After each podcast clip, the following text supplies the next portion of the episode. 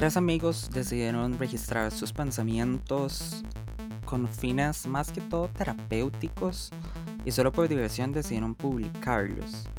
En menos de 24 horas obtuvieron un alcance que no pensaron obtener en al menos 6 o 8 meses después. Y eso fue exactamente lo que nos pasó en el episodio piloto de este podcast. Mi nombre es Manuel Mojica y una vez más confirmé que nada está bajo control y eso está bien. Buenas, buenas, bienvenidos a Nada bajo control, episodio 2. No sé si lo que me sorprende más fue que hayamos llegado a hacer un segundo episodio o el alcance que tuvo el primer episodio. O sea, tampoco fue como que nos hicimos súper virales y que ya nos contrataron la verdadera NBC, pero yo personalmente pensé que íbamos a ser solo nosotros tres escuchando ese podcast. Eh, yo pensé lo yo mismo. soy Danilo y madre, realmente iban a ser solo dos, porque yo, yo no planeo escuchar esto nunca. No, digamos que yo le puse cinco. O sea, yo dije, ok, vamos a escucharnos nosotros tres y tal vez dos eh, seres queridos que logramos convencer de que lo escuche. Y dos, porque no, no estoy diciendo que todas nuestras familias iban a aceptar escucharlo. Andrés, ¿y cómo fue la hora? O sea, ¿cuántos, o sea, ¿cuánto fue el alcance que estamos todos felices? Bueno, entonces aquí en la herramienta que nosotros utilizamos para publicar el podcast al día de hoy, 20 de agosto, eh, publicamos el piloto ayer, 19 de agosto, en 24 horas tuvimos 54 personas diferentes escuchándonos. 54, ok, 54 personas nos escucharon. Eso es a- en serio 10 veces más de lo que yo esperaba. Y completo. Eso no lo sé. Pero ma, el simple hecho de que se metieran en alguna de las plataformas en las cuales estamos publicados y le dieran play, para mí es ganancia. Y 12 personas nos siguen en Spotify. O sea, 12 Mae, personas sí, dijeron, quiero escuchar esta mierda cada vez que salga. sí, totalmente, mae. Lo que pasa, o sea, lo bueno de esas estadísticas, mae, es que cuando usted ya es influencer como nosotros, en este caso que tenemos 50, 50 de alcance, mae, usted, digamos, no tiene que demostrar que le pusieron atención, nada más tiene que decir que alguien lo abrió. Esa es la magia de esto. Exacto, así funciona una industria que, igual que el resto de la industria publicitaria, no tiene sentido, pero mm, bueno, esas son las métricas que influyen. Yo sé em, que hay casos y sé nombres y apellidos de gente que no lo escuchó completo, que más bien era como, uy, escuché la mitad de ayer y voy a ver si hoy lo termino de escuchar. Sé que hubo gente que lo escuchó de tirón, pero bueno, ¿Cuál, em, cuál fue el motivo para escucharlo separado? que el caso particular, que es la persona se quedó dormida, pero Se quedó dormida. o sea, se quedó dormida porque lo empezó tarde, lo empezó temprano y tenía sueño, o lo aburrimos. Eh, Esta persona lo, lo estaba escuchando como a la una de la mañana. Ah, ok, digamos que pasa. Exacto, exacto. Em, pero bueno, em, Mae, siento, en que es la, siento que es la peor excusa para decir es que se quedó dormido. para mí también eso es legítimo como estar hablando con alguien en, en, en plan de algo y que, y que responder y que aparezca el día siguiente a las seis de la tarde con un jaja, me dormí y tuve un día muy ocupado. O sea, es vara. Nos, Pero, ghost- nos ghostearon fuertemente. de sí, pero, pero bueno, uno también gustea de vez en cuando y, y lo que sea, pero das para, se te para, esa, devuelve. para esa persona que sepa que por cada persona como ella, había 53 que sí nos escucharon. Digamos. Ok, entonces, episodio 2. Normalmente En queremos realidad, dejar como... Andrés, Ajá. Andrés, en realidad, ok, yo voy a predicar con el ejemplo de reírme de mí mismo y voy a contarles que este no es el episodio 2, es el episodio 3. ok, ok, ok. Antes de entrar en eso, nada más quiero dar como una pequeña introducción. Eh, normalmente queremos manejar como un tema central y desarrollarlo a lo largo de todo el podcast, pero hoy es una excepción y vamos a partirlo como en dos. La primera mitad vamos a hablar de lo que fue la experiencia siendo el primer episodio, más es una como si hubiera sido una aventura increíble. La verdad es que no es Mae, tan fue, fue una aventura increíble por todo lo que pasó antes del episodio 2. Sí, sí, que es lo que nada más queremos desarrollar. Y luego queremos hablar un poco de planes a corto, mediano y largo plazo, porque normalmente nunca salen bien, como este podcast, que también fue planeado para, madre, fijamos a tener tres escuchas nosotros mismos por seis meses y tuvimos más alcance de lo que esperábamos. Entonces, ¿cómo fue grabar el episodio 1 y el episodio 1 versión 2? Ok, em, grabar un podcast, si uno no está presencial, si uno no está físicamente con las personas y tiene el equipo, es muy complicado porque la mayoría de herramientas son de pago o eh, de ahí no sé, son muy complicadas de usar y, y hay que hackear cosas, instalar varas y, y en esas cosas yo no me meto. Andrés es el ingeniero. Yo pensé que iba a ser más fácil, la verdad. O sea, yo dije, como, May, te fijo, hay una estupidez que me permite grabar todo el audio de la compu, nos metemos a Google Meets y eso fue todo.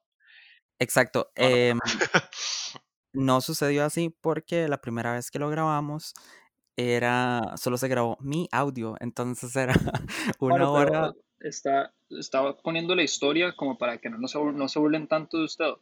Entonces mejor la cuento yo. ok, Porque usted, usted está profesionalizando la historia. ok, cuéntela. Porque usted está, usted está partiendo de que ya usted sabía que estaba difícil y que fue a cometer un error. Ok, cuéntela. Así no fue la situación. La situación fue, Manuel llegó con todo su ego de comunicador y nos dijo, Maes, esta hora es súper fácil, esto se puede hacer así, vamos a hacer una llamada y yo Yo grabo grabo todo. QuickTime. Yo, grabo, Una hora que ya viene con mi compu. yo grabo con QuickTime y todo va a salir perfecto. Mae, Andrés y yo confiamos en el titulado de comunicación. No hicimos prueba alguna. Si no hicimos prueba, hablamos que dos horas. Sí, dos horas. Bueno, hablamos, hablamos dos horas, todos contentos, paramos la vara, pasan los días y y le decimos como, madre, mano, ¿y qué? ¿Cómo está, cómo está la edición del primer episodio? ¿Cómo está la vara? Madre, mano como que trata de, como de, o sea, como que se quita el tema. Sí, sí, es que no he Y- empezado. Empiezo mañana. Es que Ajá, ajá. Se tiró como tres días diciendo que, que, que todo bien, que luego lo hacía. Madre, y luego nos confiesa que lo único que se grabó fue la voz de él. nosotros no nos escuchábamos del todo. Entonces, eso es un nuevo podcast spin-off que se va a llamar La Hora de la Esquizofrenia con Manuel idiota. Dos horas de diálogo entre Manuel y las voces en su cabeza. Pero Imagínese, imagínese lo increíble que es ese audio que nada más es Manu sin Riéndose solo. contexto. Sí, no, sin contexto contestando cosas. Sí. O sea, el mae la pierde y empieza a hablar. Yo, yo sí creo, mae, que ese primer episodio en realidad fue realmente malo. Sí, fue terrible. Yo, yo siento que divagamos un montón y cuando llegamos a grabar el, el, bueno, el episodio 1, versión 2, ya por lo menos teníamos más orden y sabíamos cómo interrumpirnos entre nosotros sin que sonara demasiado mierda. Entonces digamos que fue un buen simulacro. Sí, sí, Manu, Manu nos dejó una lección. Siempre prueben las herramientas antes de usarlas. Y también nos di práctica para saber cómo hacer esto a- apropiadamente. Sí, digamos Bueno, que este esa es la episodio, excusa. este episodio ya se está grabando con una herramienta apropiada para grabar podcasts. Lo cual esperamos. Bueno, igual, igual costó. Sí, sí, sí, es- sí costó porque eh, la, la cuestión es que la herramienta hace como unos checks ahí de que todo está bien y empieza a grabar. Manuel empezaba a grabar antes de que los checks terminaran, entonces otra vez Manuel hablando solo. Yo espero que todas las personas que nos están escuchando tengan, yo sé que nada está bajo control, pero hay cosas que uno sí puede más o menos dominar o, o que por lo menos puede escoger, como sus amistades. Yo espero que todas las personas que nos escuchan tengan mejores amistades que yo, porque me están dejando como, como un analfabeta delante de todo Spotify, básicamente. Mae, sí, o sea, si, si algún profe de Manuel, ¿cómo se llaman los cursos que dan ahí, Manu? No, no Radio. le voy a decir. Como radio, no sé, o edición de audio 1. Si están escuchando esto, mae, y Manu pasó el curso, shame on you. Sí, sí. Otro detalle que también quiero detectar. A ver, yo aprendí, yo aprendí a hacer radio en vivo y en estudio de radio. Esto no Ay, es, tranquilidad, ok. eh, bueno, es un estudio de radio. Bueno, Manuel, o sea, sepa dónde terminó. Está aquí, Pasamos con de nosotros. radio en un estudio con micrófonos de verdad, grabando con un par de idiotas y uno de ellos usando un- unos headset gamers que agarró una oferta. Que creo que eso es una buena, le- es una buena lección, mae, de los planes a largo plazo. Manuel pensó que iba a estar en el radio A la par de... Y y terminó en, ¿cómo se llama hasta ahora? Zencaster con nosotros dos. hablando de, de cómo fracasamos grabando cosas. En general, sí. eh, es, es un poco. no voy a decir que triste, porque por lo menos me río, pero. Pero, hey, muchachos, sí. No sé, yo creo que cuando uno recibe el primer 10 en la carrera y cree que todo va a salir bien, no, no se espera que esto pase, pero bueno, aquí estamos y, Ma, es cierto, es cierto, O sea, como ese, ese periodo en la U de que uno pega buenas notas muy seguido y uno cree que lo va a lograr. ujú, ujú. Nunca me ha pasado. Yo en, en análisis del discurso escribí un, no sé, teníamos una tarea que era como hacer un texto resumiendo lo que habíamos aprendido en el curso y bueno, yo cumplo a finales de segundo semestre. Yo llevé ese curso en segundo semestre. Entonces, no, yo sí aprendí mucho. Larry, si estás escuchando esto, te amo y aprendí mucho. Em, ¿Qué, qué tal Manu siendo brocha a pesar de ya haberse graduado? Y que no estamos confiando en que la madre está escuchando este podcast. Digo, uno nunca sabe. Em, yo lo que hice fue que vinculé esa tarea con una tradición que tengo o que tenía de escribir siempre algo en mi cumpleaños y lo que escribí era sobre cómo para mí era muy importante a la hora de analizar el discurso entender que mis papás me mintieron en términos de que no- suave, en términos de que yo no soy capaz de hacerlo todo, que es mentira, que siempre va a haber condiciones sistémicas o que a veces simplemente no me va a dar la gana de hacer algo y que por eso es mentira que yo pueda hacer todo lo que yo me proponga, porque hay barreras que hay que superar y no todas las barreras las voy a superar, eh, por la razón que sea. Como la barrera tecnológica. Andrés, entonces, em, de ahí nada, eso, eso es Pero ¿cuál, valioso y, ¿cuál fue su conclusión? y mi conclusión es que mis, a ver, no es que mis papás me mintieron, pero es un, wow, qué fuerte esa disonancia cognitiva de saber que, bueno, si a uno lo quisieron cuando uno era pequeño y le decían que podía hacer todo lo que quería y que iba a triunfar y que iba a conquistar el mundo y todas esas cosas, em, y de- descubrir uno siendo adulto que no, que no es cierto. Mae, yo sí creo que usted puede hacer lo que quiera. La hora de la motivación con Danilo. O sea, la motivación con Danilo. va- Danilo a, Life a, Coach. voy a tratar de construir mejor mi argumento. Por Mae, yo creo que usted no puede está creer, a ninguna parte. ok, vea la vara. Yo creo que usted puede creer que puede hacer lo que quiera, que pase es otra vara. Ok, Pero, y- pero eso, ¿qué, entonces, qué utilidad tiene? Digamos, como, ok, puedo llegar a hacer lo que sea, pero todo es, es mierda. O sea, porque si usted, a usted mismo. mae, yo creo que eso genera, o sea, low-key creo que esa vara genera disciplina.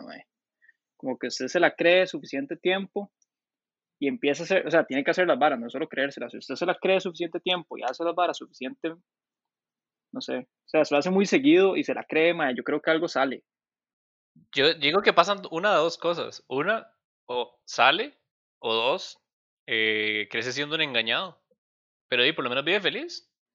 Sí, sí, sí. sí, el asunto es si uno espera hacer algo o lograr algo y darse cuenta de que, de que eso no es así. Eh, de ahí, imagínense, em, bueno, no, es que Danilo sabía que, y él nos lo contó la vez pasada, que, que la sociología lo iba a volver loco y no iba a llegar necesariamente a alguna parte. Mae, yo no dije eso, estoy seguro. Ok, esto se va a borrar. No, no No, se va a no, no. pero, pero, pero, o sea, no, no inventemos cosas. Nada más quiero que sepan en contexto para las personas escuchas que ellos dos me pasan inventando cosas. Eso es mentira. Qué bueno, qué bueno, No Manu a diciendo, qué bueno, Manu diciendo que yo, mm, o sea, que yo quería estudiar una vara para estar loco. Es No, que no. usted dijo eso. No, no, lo que Dijo- es que conocí un mae que estaba loco. Ajá, y y que que le él dijo, a, a Danilo. Ajá, y que él quería terminar así de, de tostado. Tostado. Ajá. Eso fue lo que él dijo. Sí, que no es lo mismo que usted dijo, ¿Qué dije yo? y que yo quería estar loco. Sí, Pero no es parecido. Ay, todo No, yo se a mira borrar. igual de tostado que ese mae. Vamos a Ay, hablar. yo- no sé si yo dije eso, la verdad. ah, eh. bueno, suave, volvamos al tema. Eh, vamos a hablar de todo el despiche que fue el primer episodio, cómo la cagamos eh, y cómo vamos a mejorar a futuro. Por ejemplo, Eh, no sé si alguno escucha se dio cuenta. Ma, ahora ya puedo hablar de escuchas, digamos. Yo en el capítulo anterior dije eh, los escuchas, si es que existe alguno, pero ahora ya por lo menos sé que por lo menos hay más de 10 personas que nos están escuchando. Entonces, los escuchos notaron que mi botella es una cada rato. Y eh, Andrés fue hasta la municipalidad de Coronado a buscarse una botellita de plástico para usar hoy. Y ya tenía una. decimos, Ya tenía una. bueno, no sé en dónde, porque duró como una hora buscándola. Pero, pero sí, ese es un punto de mejora importante. Otra vara para que, o sea, como de errores del episodio pasado, es que noten el nivel de amistad que tenemos, que Andrés no sabe cómo se llama Manuel, y saludó a Manuel, a Manuel Mujica, y no a Manuel Mojica. Digamos que tampoco me di cuenta. O sea, yo en serio juré que estaba diciendo Mojica. Eh, un desliz. Defensa de Andrés, di en el Tribunal Supremo de Elecciones, en el Seguro Social, mis profes de la escuela, absolutamente todo el mundo siempre me cambia el nombre. Y yo odio hacer compras en las que tengo que dar mi cédula porque es como, eh, primo del presidente de Uruguay. Y entonces, ya, yo solo lo dejé ser. Eh, en mi defensa, esa fue la primera y única vez que le he cambiado el apellido a Manuel. Entonces se puede notar que fue un pequeño desliz. Ese fue el día que supo cuál era el apellido de Manuel. no, mentira. Digo, sí, o sea, realmente nos, esto no lo hemos contado tampoco, que nosotros no nos conocemos. Eh, sí, eso es bastante interesante. Em, bueno, estamos en tiempos pandémicos. Em, entonces, di todas las amistades nuevas que uno hace es por alguna red social.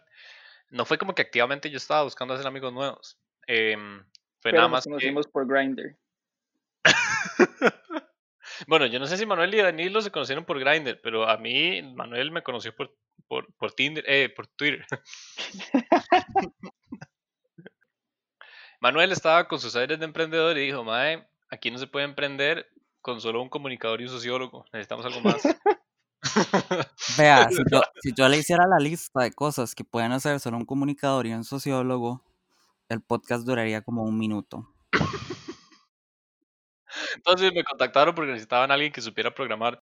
El- la barra estaba tan baja y el mercado tan cerrado que me escogieron a mí. Entonces, entonces ahí fue como que nos pusimos a hablar del proyecto, me pareció interesante y entonces todo bien. Em, eh, nos metimos en un chat de WhatsApp para coordinar todo y al principio toda la conversación fue como de team building, ¿verdad? De, ok, estamos aquí porque queremos desarrollar un proyecto que no es el podcast. el podcast fue una idea después, ¿verdad? Es una idea que tenían que necesitaban a alguien que supiera programar. Eh, y yo, sí, sí, está bien. Ahí, di- siempre en esas sesiones de team building, eventualmente uno se hace compa y eh, tuvimos diferentes llamadas y, y nos hicimos compas. Di- y por motivos de la pandemia no nos hemos podido ver en persona, lo cual es una mierda. Pero todo lo que hemos hecho, incluido este podcast, ha sido de manera remota. Entonces, fun fact. Em, De hecho, Andrés cumpleaños en agosto y mm, un repartidor de Muñoz y Nani conoció antes como su casa y cómo llegar a ella que nosotros. sí, Porque digamos, el no, repartidor, el repartidor me conoce y Manu ni Danilo no. Pero bueno, eh, es como, como dicen en la Asamblea Legislativa, eh, estamos en situación de pandemia. Exactamente. Mae, pero eso es bueno. Yo creo que No, cono- no conocer a la gente. Sí, claro. O sea, no, no conocerla, pero como conocerse así, como tener un tiempo de prueba. Ah, sí, 100% de acuerdo. Pero un tiempo de prueba, ¿cómo? Mae, porque dice, usted no se hubiera caído mal, nosotros hubiéramos dicho, mae, y no, me cae mal, Manuel, no puedo con este mae. Sáquelo del grupo. Y nada más un día llego y me sacaron del grupo. Mae, sí, de hecho, de hecho cuando, cuando antes de que, de que hubiera pandemia, Manuel me trató de presentar a, a alguien. ¿Se acuerda, Manu? No. Digo, ok. Mae, Así Manu me, Manu me tra-.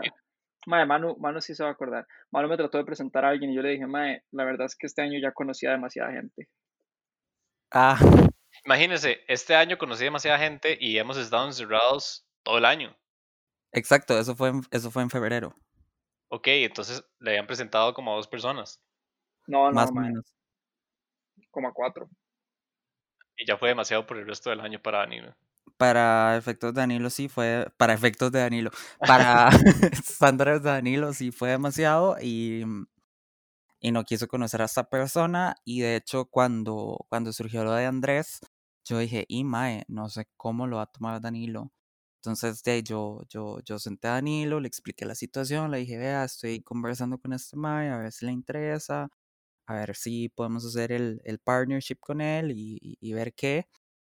Y cuando, cuando hice ese famoso grupo de WhatsApp, pues le recé absolutamente a todas las deidades registradas en la historia humana porque la cosa funcionara.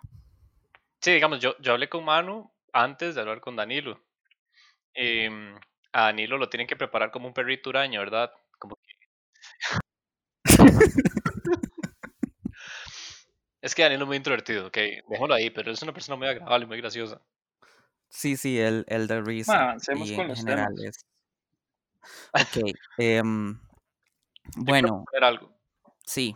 Ok, em, analicemos un poco las yo creo que analicemos un poco las estadísticas que Spotify y nuestra plataforma de distribución nos tiraron, como para entender un poco eh, todo este primer capítulo, quiénes nos escucharon y algunos datos que son totalmente irrelevantes, pero por algún motivo están ahí, ¿les parece? Dele. Dele y vamos, Y vamos comentando cada dato. Ok, y tal vez después podríamos leer un poco del feedback que recibimos de algunos escuchas que la tienen suficiente confianza como para mandarnos a comer mierda. Entonces, Antes, antes de eso, yo quiero decir que mi, mi comentario favorito fue: ¿Ese es Andrés Arias, el del Cala? no, no, no soy yo, es otra persona. Yo no lo conozco, el del Calo yo no lo conozco.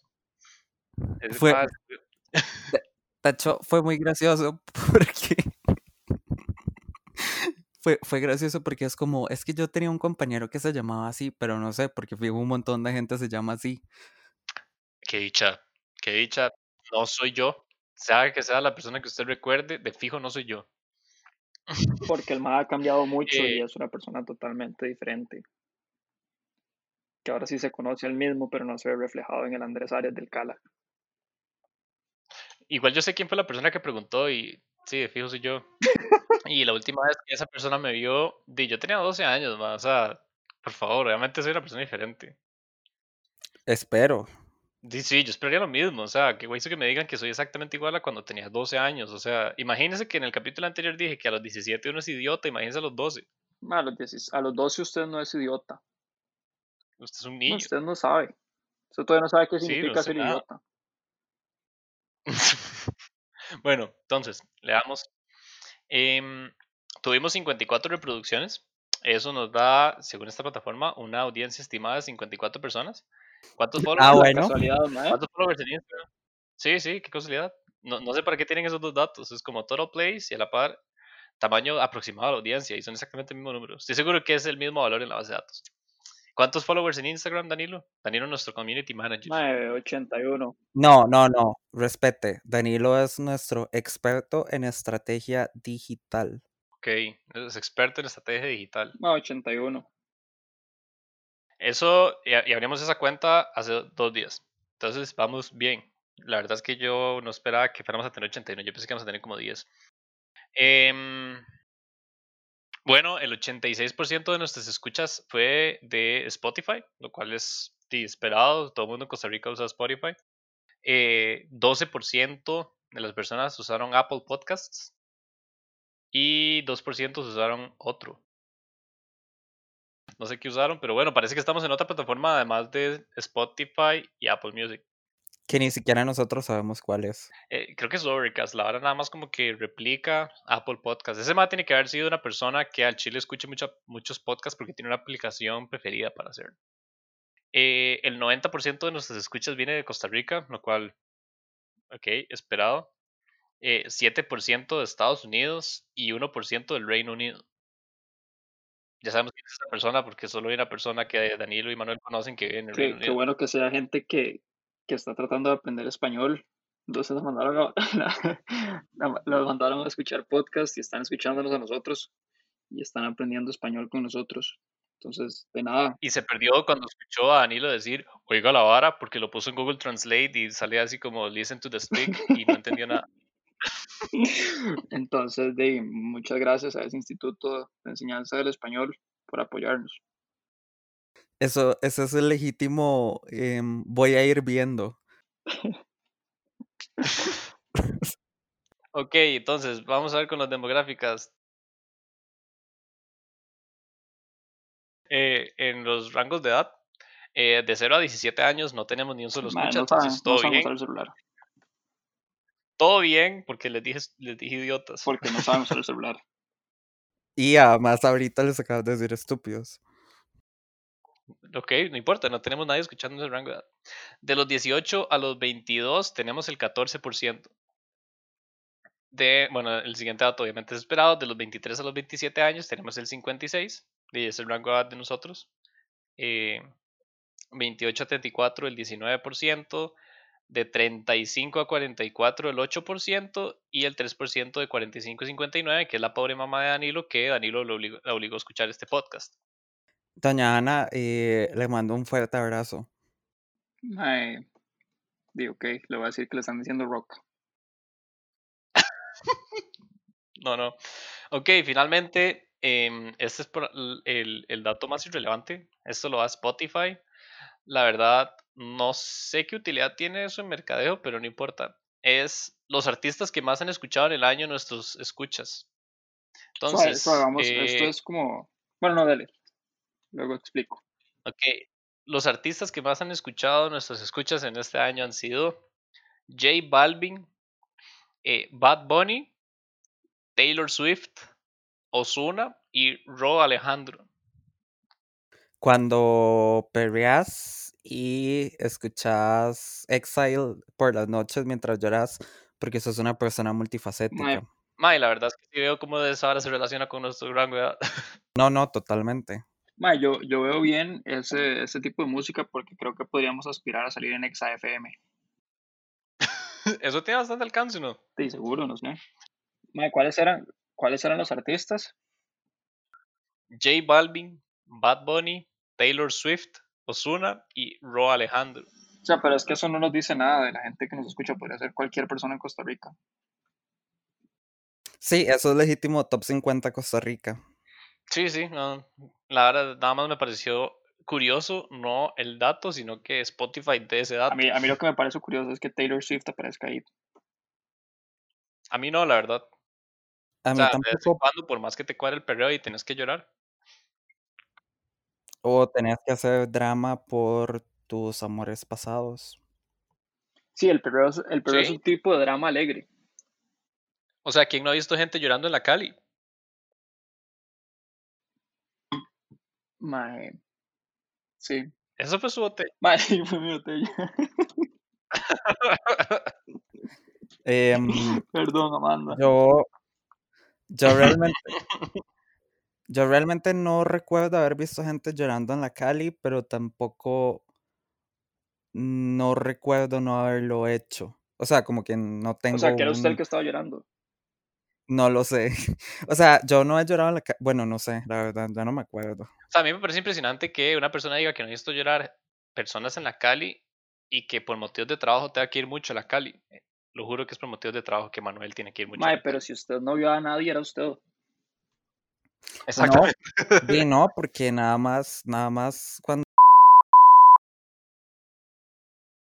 Ok, eh, bueno, vemos que esos fueron los datos de nuestro primer episodio y evidentemente nos motivamos un montón para hacer este segundo, al punto de que alteramos la estructura que teníamos pensado.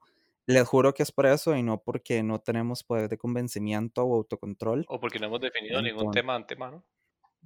Andrés. Entonces, em, pues nada, muchas gracias porque por haber de ahí, no sé, escuchado, me gusta. supongo. No, y también porque... Por una entrega de premios. Por haber escuchado y por todos los mensajes que nos mandaron, porque siento que recibimos un montón de feedback. o sea, la gente le, le cuadró. Yo, o sea, nos mandaron mensajes, pero... O sea, yo busqué más que me contaran. Como que todavía no estamos en ese nivel de fama en el que la gente nos cuenta que les gustó, sino que yo pregunto si les gustó. No, yo no tuve que preguntar. Bueno, y yo sí. Yo tampoco. Es el loser, man. Sí, búsquese, búsquese mejor gente. o sea, yo, bueno, no, hagan lo que quieran, perdón, mae. Yo siento que una de las varas que me dijeron y que, y que me parece importante recalcar eh, es que les cuadró el enfoque del podcast de que no somos tres gurús uh, diciéndole a la gente cómo vivir su vida, porque no somos gurús del todo, somos unos losers. Se vale por usted. Y. Más, ese que tiene que andar pidiendo feedback, perdón. y, y Maya, ni lo, lo hicieron, pero sembrado. Pero les cuadró que se sintió como una conversación entre compas y que se sintió como más realista. Eh, eso, eso, es el enfoque que tenemos. O sea, nosotros tres aquí hablando en el podcast no tenemos un guion ni nada. Así hablamos normalmente. Bueno, tal vez. sí. Y di, yo creo que es una hora que, di, que me parece importante. Y que di, tal vez como para hacer sentir más a la gente, tal vez más adelante, eh, tenemos una herramienta para recibir mensajes de voz de la gente. Entonces, más adelante podrán madrearnos y salir en vivo. Sí, bueno, en vivo no sé, pero sí nos pueden mandar sus audios. Nos pueden mandar sus audios. Después les daré el link para que nos manden eh, saludos a su, a, a, su novia o que nos manden a comer mierda, lo que quieran mandar. Cuando quiero hacer el compromiso público en este momento de que cuando nos den un reconocimiento por algo que tenga que ver con esto, pues le vamos a agradecer a la academia por pura costumbre, aunque no tenga nada que ver, y a, y a las primeras 54 personas que nos escucharon. Y muchas gracias al MAE que nos dijo. Yo quiero agradecerle también al MAE que nos dijo que habiendo escuchado ni un solo podcast nacional, puede decir que somos de los mejores. Para mí eso, eso es importante. Sí, un, un abrazo a Javi por su grandísimo apoyo. El problema es que yo sí he escuchado varios podcasts nacionales y el mejor sigue siendo Los Gordos Podcast. Hay un shout out, ojalá me inviten. Pero puedo, voy, voy, a introducir un tema, ¿ok? Adelante. Bueno, cambiando de tema, Danilo nos quiere decir algo. ¿Ustedes han, han notado cómo ha perdido nivel las conferencias de prensa? En realidad fue muy gracioso porque Andrés anunció que Danilo iba a anunciar. Entonces es como que lo que el gobierno ha, es como que es como si Andrés fuera el asesor del gobierno. Cuando, cuando es como, que van a anunciar las medidas. Ajá, es como anunciar las medidas. es como bueno, este yo vengo hoy a personarme a esta conferencia de prensa ante ustedes costarricenses y, y honorables medios de la prensa para decirles que, que les anuncio que mañana les anunciaré. Sigan en sintonía. Mae, pero verdad, verdad que sí han perdido mucho nivel.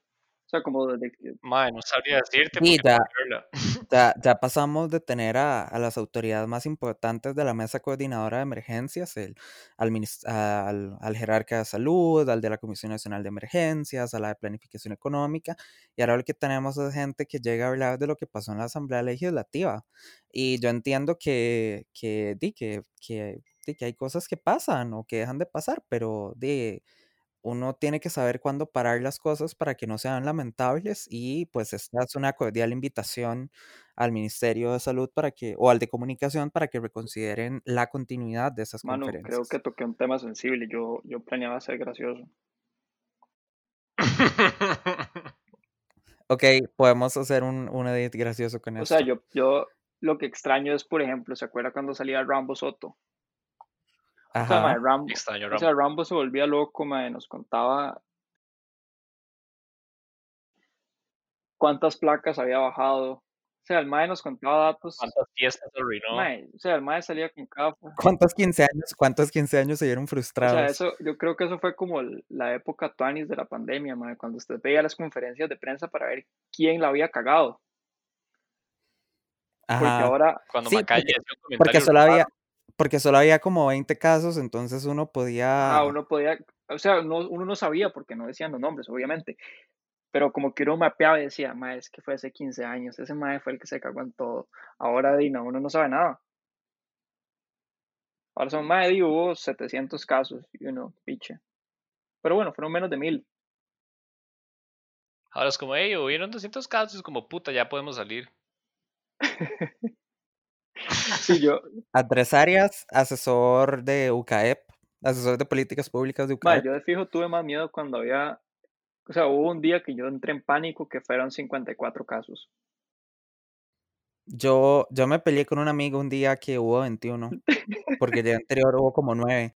Y yo, y él como, pero es que estadísticamente, y además vos lo sabés porque vos trabajas con datos, y yo, que a mí no me importa la estadística, que son 21 y ayer fueron Vamos a 9. morir todos, mae, no entiende. Ajá, y ahora es como, se registran 826 casos nuevos de COVID-19. Y yo, ah, ok. Ok, em, ¿cuándo va a salir Rambo Soto? Pero, pero, Ram... Sí, buenas, mi pregunta es para el ministro de Salud, que cuándo trae a Rambo. Extrañamos.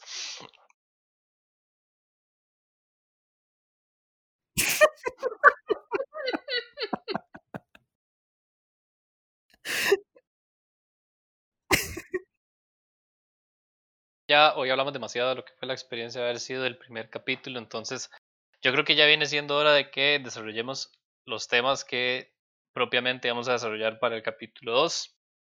Eh, ahora que estábamos hablando de todo este tema de que no nos conocemos por eh, la pandemia y que de hay demasiadas mierdas que tienen que ver con la pandemia y que nada está bajo control con la pandemia, podríamos hablar de cómo hemos manejado todo para no perderla en tiempos del COVID. Siento que la he perdido muchas veces. Em, sí, totalmente, la has perdido. No, mentiras. Este, no, no, este. eh, no, a ver, es difícil, es complicado. Yo creo que tengo ciertos triggers muy específicos de cosas que en un contexto normal de fijo serían super X y que nada más por estar en pandemia como que ocurren y ya es el fin del mundo. ¿Cómo qué? Eh, no lo voy a decir al aire. ¿Cómo no?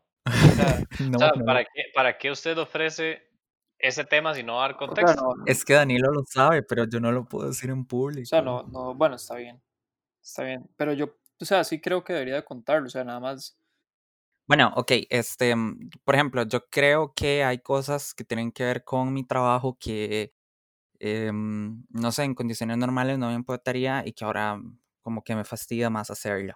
O incluso con amistades, con familiares, con conocidos o simplemente scrolleando en Twitter. Hay momentos en los que yo leo algo que, que me saca de quicio y de mis casillas por completo y es como, ah, madre, me cago en todo y, y, y borro el app y me salgo y no le hablo a nadie en tres días. Em, creo que ese yo creo que Twitter es una muy mala, muy mala herramienta para pasar la pandemia. O sea, no solo Twitter por default ya es medio tóxico, eh, por, no, por no decir súper tóxico. Eh, yo siento que la gente en tiempos de pandemia anda más a la defensiva de lo que debería ser y la gente está diciendo más burradas de las que deberían decir. Claro, Entonces, entrar a Twitter, o sea, no, yo, yo, yo no, yo no he vuelto a entrar desde hace rato ya. eh, sí, yo llevo días de no entrar y estoy de acuerdo, tener que estar las personas que pueden hacerlo guardadas en las chozas o lidiando con ciertas frustraciones de lo que está pasando y cómo se está administrando, pues es perfectamente comprensible. Pero, puta mae, o sea, uno no, uno debería encontrar maneras más sanas de lidiar con eso que, que llegar y poner estupideces o andar jodiendo a otra gente. pero usted cree que es porque usted ha estado más sensible. Yo creo que hay momentos donde me siento más derrotado. ¿Cómo en qué sentido? Pero entonces, ¿cómo haces, ¿Cómo? Hablaron los dos a la vez. que cómo haces como para manejar eso, digamos? Ok, No es... Ok, eh, no, no lo manejo, no mentiras. Em, digo, bueno, yo me doy como un, un espacio para, para decir, ok, eh, estoy sintiendo esto, no lo voy a invalidar, pero voy a intentar como delimitarlo. Y una vez que ya me di el permiso de sentir lo que tenía que sentir, sabiendo que probablemente es algo intrascendente, es como, ok, bueno, voy a intentar racionalizar qué pasó. Y es como, ah, sí, yo, yo reaccioné así porque me dio chicha esto y esto y esto. Eh, ¿Tiene impacto real en mi vida? No. ¿Puedo seguir adelante? Sí, y sigo. Eh, o otro coping mechanism nada más es como mandar un WhatsApp o un audio de, ma, qué estúpido, fulano. Y ella eh, desahogarme por ahí y E- Eso yo lo puedo, yo lo puedo, puedo confirmar de que eso es un método de coping que está utilizando mano. Gracias, Andrés. Em, entonces sí, eh, esa, esa es una forma. Em, la otra es que es algo que me repito mucho mucho antes de que este podcast tuviera nombre. Y em, No yo sé que, que hacer, hagamos un podcast. yo sé que Danilo ahí tiene opiniones encontradas, pero a ver, yo sí creo que es una condición excepcional y aunque no es una excusa para un montón de cosas, sí es un factor que te ayuda a entender ciertas cosas y que puesto en perspectiva te hace ser, te hace juzgar con un lente diferente. Pero ¿cuáles cosas contrarias? Yo coincido con eso que acaba de decir. No, no, usted hace días dijo que no quería usar eso como una excusa. Ah, ok, sí. A ver, yo lo que me refiero es que, que no se vale tampoco decir que usted va a ser un mierda solo porque estamos en pandemia. O que usted va, Ah, o que usted no. va a dejar que ciertas emociones lo dominen basándose en esa excusa. O sea, a eso me refiero. No me refiero a... Sí, pero es que Ajá. hay que tener cero inteligencia emocional para decir eso. Bueno, pero es que no hay, no es como que usted es una decisión racional. Yo creo que la gente nada más dice, siente mal, actúa mal y dice, madre, la verdad es que estamos en una pandemia, se vale. Voy a hacer una mierda, sí, sí, o sea, vale. Ah, es que, ok, sí, es parte de la inteligencia emocional, pero madre, qué difícil. O sea, volviendo al tema de los coping mechanisms, discúlpenme ir el, en el Spanglish, em, madre, yo la verdad es que últimamente la he perdido un montón de veces y, y no eh, acepto consejos, porque siento como que la forma en la que he estado manejando el estrés últimamente no ha sido la mejor y se ha juntado como di, malas noticias y di, el estrés normal de no tener que no salir de su casa, el estrés rutinario del trabajo. Madre, yo la he perdido varias veces, la verdad. Yo creo que el lunes yo estaba hecho mierda. Sí, ma, a mí, El lunes a todo. mí, a mí esta, Madre, que el lunes más a denso, mí- a mí madre. esta semana me ha costado, ma, especialmente. No sé, no sé por qué, o sea, no le, como que he estado, re- no sé, como repitiéndomela en la cabeza y pensando y como que no he encontrado qué fue lo que pasó. Pero esta semana sí la he sentido muchísimo más pesada y complicada, como que fue como la semana, mae, en la que yo dije, mae, qué, perdón, se me cayó una hora, en la que yo dije, Mm, en la que yo dije, mae, qué picha, de verdad que todo está hecho mierda y yo no puedo hacer nada y quisiera hacer un montón de varas.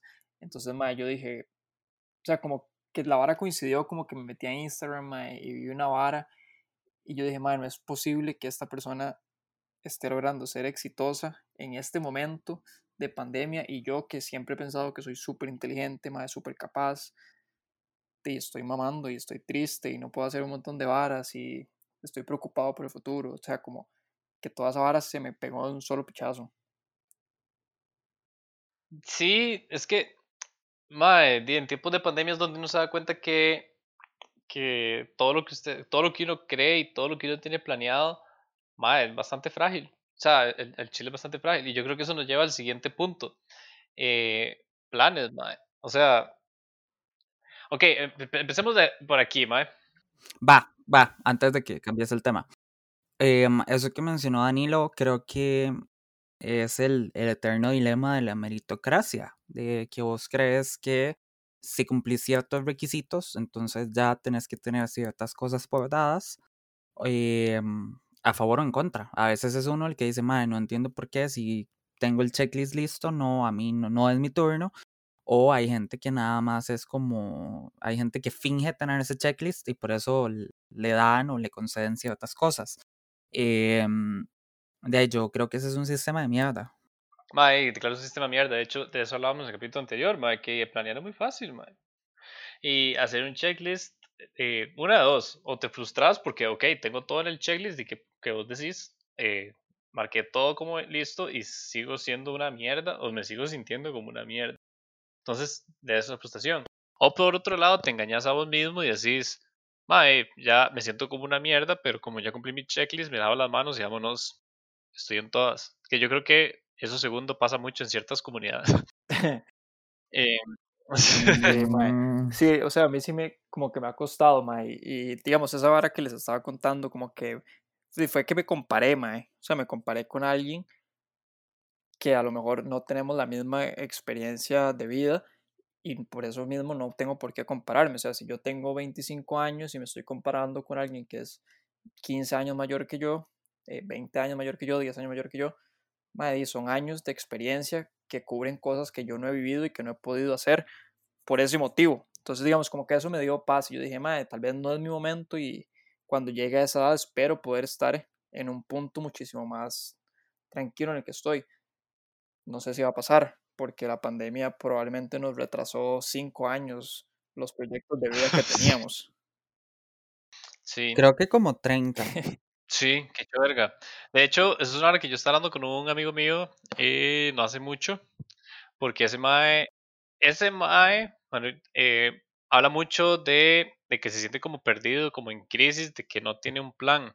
Y yo siento que es un sentimiento muy válido. Yo siento como que todo el mundo, especialmente a estas edades de los 20, entra demasiado en crisis porque di, la gente ya te trata como un adulto, la gente ya tiene ciertas expectativas de vos, pero vos seguís siendo un cagado, me explico.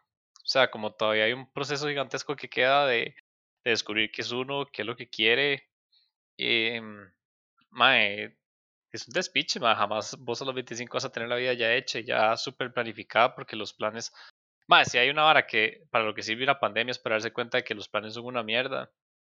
Los planes a largo plazo. O sea, mae, somos tan malos planificando, pensarlo de esta forma. Este virus ya estaba haciendo loco en Wuhan para diciembre. ¿Cuántos de nosotros planificamos nuestros propósitos de año nuevo tomando en cuenta la posibilidad de que el virus llegue aquí y haga un despiche?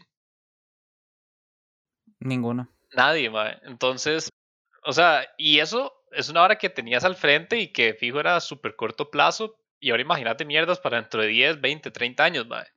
que sabe uno ni mierda. Sí, mae, y además, o sea, llevándose la experiencia de vida de saber que hubo un año de su vida que usted estuvo en su casa. Sí, exacto. Y que todo es demasiado difícil. Eh, digo, estás acostumbrado a llevar clases de cierta forma, o estás acostumbrado a bretear de cierta forma, y que de repente te dicen, Mae, tu vida va a cambiar eh, repentinamente de la nada y tienes que estar encerrado y tienes que acostumbrarte a hacer todas esas cosas que hacías antes encerrado, Mae, de fijo, esa hora te quiebra de cierta forma. Entonces, una hora que yo quiero decirle a mi compa y a todas las personas que están escuchando que se sienten agobiadas porque no tienen un plan sólido o, o teniendo un plan sólido, o sea, como que se sienten perdidos que, va, eso está bien, o sea, uno eh, de cierta forma siempre está mamando y en tiempos de pandemia de fijo vas a estar mamando el triple. Sí, ma, es un momento de... A ver, en este momento lo que importa es llegar vivo al 2021. Sí, exacto. Sí, sí, lo que dice en este momento no, Ma, esa, esa hablada de mierda de que si la pandemia no empezaste un emprendimiento, te hiciste riquísimo en el gym, nunca te faltó tiempo, te faltó disciplina. Ma, estamos serios, ma. Esto no es tiempo para estar pensando en disciplinas. Qué bueno, qué, bueno la gente que decía, si en esta pandemia no te leíste un libro y ya vamos por los seis meses, espero que se hayan leído más de uno. sí. Eh, entonces dices eso, ma, o sea, ¿cómo vas a pedirle disciplina a un ma que tiene un despiche en su vida porque ya no puedes ir de la casa. Yo creo además que es una buena oportunidad para demostrar que que a ver, e, esto va a sonar más pachamámico de la cuenta. pero que uno es infinitamente pequeño y que por más que uno crea que más básica que pachamámico. y que por más que uno crea que tiene un montón de cosas planeadas, listas, que van a suceder así como así, por más que uno se esfuerce y por más que uno le ponga y, que uno puede ser eh, ejemplo de superación personal en, en, todos en todas las celebrations matutinas, sí, hay fuerzas más grandes, hay situaciones mayores que hacen que las cosas no se den. Y bueno, algunas personas tuvimos que aprender eso por la fuerza hace un tiempo, otras lo están descubriendo ahora. Creo que eso se notaba mucho en mayo, en que había gente que nada más estaba cediendo a la demencia y quienes ya habíamos pasado por eso en algún momento era como, mm, eh, eh, sí. Em, pero... yo, o sea, a ver, yo he estado como, como les dije, esta semana ha estado especialmente pesada y yo estaba pensando como, mae, yo ya, o sea, pasé la etapa de, de que la pandemia, o sea, me, me parecía aburrido, o sea, como que mi problema en un momento fue, mae, estoy demasiado aburrido. Y ahora como que todo me cambió a, mae, ¿qué voy a hacer ahora? ¿Entienden? Como que pasé del pensamiento superficial de que la pandemia es aburrida, que estar encerrado en la choza es aburrido. O sea, todos estos pensamientos de, de privilegiado de que mi problema es no poder salir de mi casa, a que, de no sé, el desempleo está en 25%, la economía se va a ir a la mierda y yo tengo que vivir en ese mundo porque tengo 25 años. Más, sí, exacto, tenemos 25 años y, nos toca un pichazo más de la vida, pero ya, madre, todo el impulso que teníamos se nos fue la mierda y tenemos que atravesar un camino que antes estaba más o menos pavimentado, ahora está hecho mierda, madre. No solo eso, sino que vamos a tener que lidiar con Em, no, es que no, sé cómo expresarlo, como con la dificultad o culpa o resentimiento, depende de, quién venga y cómo se frasee, de saber que uno en este momento está en una mejor posición y que por eso tuvo más herramientas para salir de ella que otras personas. Y em, el dilema moral de, bueno, es mi obligación entonces hacer algo por estas personas o no, qué debería hacer. Soy yo la persona para decidir qué es lo que tengo que hacer, porque sé qué es lo que necesitan. Em, y, van a ser años de, de guerras morales. Sí, Michael, que, que en este momento ser empático es una mierda. En este momento ser empático es una mierda. Y mm, en unos años, cuando tal vez cuando ya haya vacuna, cuando ya se pueda salir, em, y haya que pensar en reconstruir el despiche que dejó esta vara, pues va a haber gente que de pronto no se leyó ni un solo libro durante este periodo, que cree que lo moral es una regla fija y que por tanto va a estar, eh, va a estar juzgando a todo mundo desde un pedestal que quién sabe cómo se armó y, y que por eso no, que por eso uno va a estar como constantemente dudando de si lo que está haciendo está bien o está mal y uno no va a tener paz pensando en quienes están en una peor posición que uno, aunque uno ni siquiera esté bien. Sí, a, mí, a mí también como todo ese periodo de encierro me ha, me ha como revivido demasiado todo el síndrome de, del impostor. Porque... Uy, ma, eso es un tema. Porque como que no, no he podido, o sea, como que uno no tiene el feedback que tenía antes o sea, no sé, como que uno estaba más en contacto con personas, entonces usted hacía algo y le decían de una vez como todo bien, o sea, en la U me refiero, o en el brete, usted hacía algo y le decían, más sí, pura vida, todo bien, como que uno, está, uno estaba siendo validado todos los días. Más, eso es algo que, de hecho, es una hora que no había pensado antes y, y no, y el chino no había pensado antes. Estoy pensando en la vida en vivo en el podcast, O sea, ahorita estamos en crisis y terminamos los tres llorando y estar haciendo un despiche, madre. Mae, em, es cierto, digamos, cuando uno está en la oficina, uno se da cuenta, en mi caso que trabajo en una oficina, eh, y mae, uno se da cuenta cuando realmente la cagó o cuando uno está haciendo un exagerado porque usted puede ver la reacción de todo el mundo a su alrededor. Pero ahora que yo estoy completamente solo, mae, primero que nada, a mí el síndrome del impostor me da fuertísimo. Esa es una vara que me encantaría que desarrolláramos completamente en un propio episodio porque siento que eh, nosotros tres no somos los únicos a esta edad que sufre el síndrome del impostor. Yo siento que de fijo pichazo de gente que nos escucha pasa por ahí. Pero... Si quieren, si quieren que un episodio cercano a, aborde ese tema, manifiéstense en nuestros DMs o comentarios. Eh, de hecho, si tienen alguna historia parecida, em, más adelante vamos a abrir los mensajes de voz, entonces nos pueden contar y entre todos nos, nos abrazamos y nos hacemos sentir, eh, digo, nos hacemos sentir bien. Em, pero bueno, digamos, Em, yo trabajo en una industria muy propensa a incidentes, mae. Entonces, ma, ondeazo y es un despiche, mae. Y hay veces yo siento como que todo el mundo me está juzgando de que este mal la cagó, de que este mal es una mierda. Y después tengo una reunión y todo el mundo todo bien, nadie lo notó. Entonces yo digo como, ma, me está afectando el triple. O sea, antes tal vez uno estando de la gente no sobre reaccionaba porque usted medio se medía con las reacciones ajenas, pero ahora que estoy solo, uno al chile yo me estoy dejando dominar por la mierda que, me está golpeando en la cabeza diciéndome como, más es una mierda. Eso para mí me ha golpeado un montón. Eh, totalmente. Yo creo que Bueno, hasta cierto punto, en realidad sí me ha dado paz dejar de escuchar ciertas cosas, sobre todo porque yo vengo de, de gremios y espacios muy, muy, muy competitivos. Entonces, hasta cierto punto ha sido un descanso no estar en, ese, en esa carrera constante. Pero también, eh, y no sé, estar en, estar en mi choza solo y, y, no saber hacia dónde va el mundo es, es bien difícil. Sí, mae. Y más, y más que como, como podrán haber notado los escuchas de a quienes tengo más cerca para mencionarles esto, son dos más que, que están igual o más perdidos que yo, entonces... Ahora puedes decirle a la audiencia que si están escuchando un podcast que se llama Nada Bajo Control y dicen, ay, me sentí tan identificados, porque di, también tienen, había hecho un, un despiche, mae.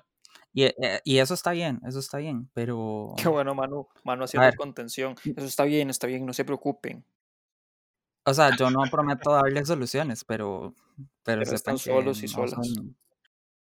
Sí, no, eh, eh, aquí no pretendemos dar soluciones, sino que entre todos eh, las construyamos. Y cuando digo en serio entre todos y todas, es que el Chile, di, si nos quieren mandar mensajillos por Instagram o por voz cuando lo active, eh, di, ma, yo siento como que es importante que también la gente que nos escucha contribuya y, y entre todos vamos a buscar soluciones a toda esta hora que no está bajo control. Ahora, ahora que Andrés decía como toda esta vara de que si uno es disciplinado lleva mejor la pandemia. Estaba pensando, yo soy demasiado disciplinado. O sea, como demasiado, demasiado disciplinado. Eso es cierto. O sea, Danilo es de los más que se duermen todos los días a la misma hora, se despiertan todos los días a la misma hora y tiene un régimen de ejercicio súper estricto. Y hace lo mismo a la misma hora y comenta lo mismo a la misma hora y, y Y todo no, es... y no trabaja si no tiene un plan eh, súper estructurado de bloques de tiempo.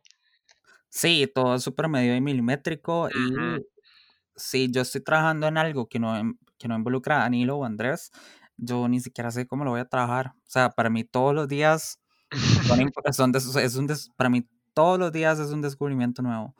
Em, Danilo lo Pero opuesto. bueno, como Sí. antes de llevarme esta alabanza, No sé si era una lo que, alabanza. lo que iba a decir es que, mae, yo a pesar de ser tan disciplinado y tan, o sea, como, mae, mis hábitos están súper bien hechos, mae, me siento totalmente fuera de control. O sea, yo puedo tener, o sea, yo sé lo que voy a hacer mañana, sé qué voy a hacer, cómo- casi que cómo me voy a sentir, mae, porque ya sé cuál es el plan. Pero a pesar de eso, mae, no tengo control sobre lo que está pasando en el mundo. Y es un despiche. Y, y, y y vas a decir que el plan que vos tenés siem- siempre sale como lo tienes No, planeado. obvio no. Pero, digamos, a mí la estructura me da paz. La pandemia me quitó totalmente la estructura. Y por eso entramos en crisis una vez por semana. Entiendo O sea, completamente. por ejemplo, el día puede estar normal, mae, pero mañana hay, no sé, 2.500 casos. eh, mi cantón Heredia pasa a ser alerta roja. Y no sé, despiden a mi mamá del trabajo y a mi hermana y a mí también y todo. Y dime, ¿qué hago? Y es 100% probable que eso pase. O sea, bueno, no es 100% probable, pero puede pasar. Es Es posible, posible. exacto, es posible que pase. O sea, un despiche de esos puede pasar en cualquier momento de las condiciones actuales. De la vida de cualquier Y yo creo que Y no solo, no solo cosas tan concretas como que afecte directamente a toda tu familia. em, el régimen de, de a ver, la caja puede quebrar pasado mañana. em, podríamos tener un cambio de gobierno sin haber superado esta situación y eh, que todo se vaya aún más a la mierda. em, podríamos, di, no sé, que algún país más grande se le meta el agua en algo y mamemos por esa Madre, ya decisión. pasó, ve al COVID. Y empezamos con las teorías de la conspiración. Sí, no, no, eso, eso obviamente va editado. No, no, no. Em, pero sí, o sea, no, no hay forma, no hay paz. yo creo que le estamos metiendo más incertidumbre y, agobio a los. Mae, pero es lo que yo, yo creo que es bueno. O sea, cuando A ver, como, como es, aquí es como Alcohólicos Anónimos. El primer paso es reconocerlo. Y hay que reconocer que las cosas de pronto son más difíciles de lo que creemos. Exacto, mae, cuando usted ya asume el problema es más fácil solucionarlo.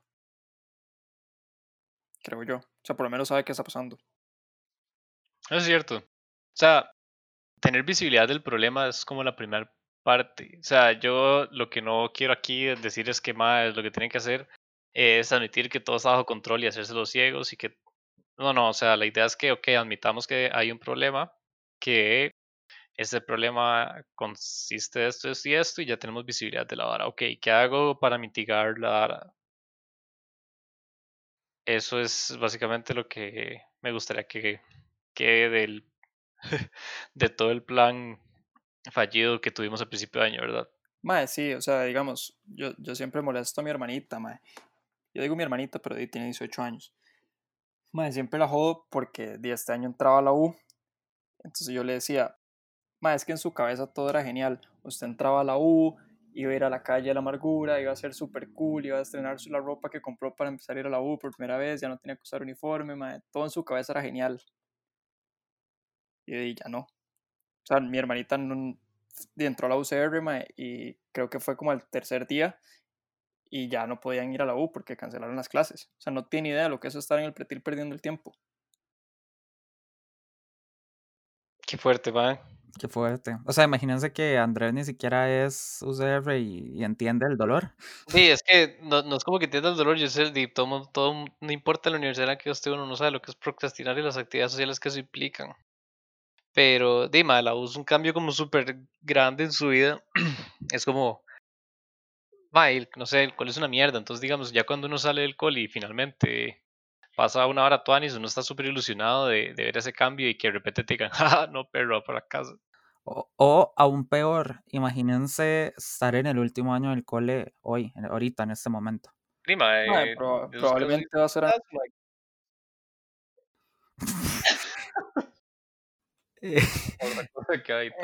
yo, no, em, yo, no creo, mae, que. O sea, piensen ustedes en su situación cuando ustedes están en, un, en, un, en el cole. ¿Ya, ¿Ya lo pensaron? ¿Cómo eran ustedes? Desde el capítulo pasado estoy diciendo que no quiero hablar de eso. No, no, me refiero a. no, no, vamos a hablar de nada específico. Pero, o sea, piensen ustedes, estaba en el cole, mae, y de repente le dicen, mae, puede estar en su choza. Tiene que conectarse a clases. Mae, man, usted queda estúpido, es imposible.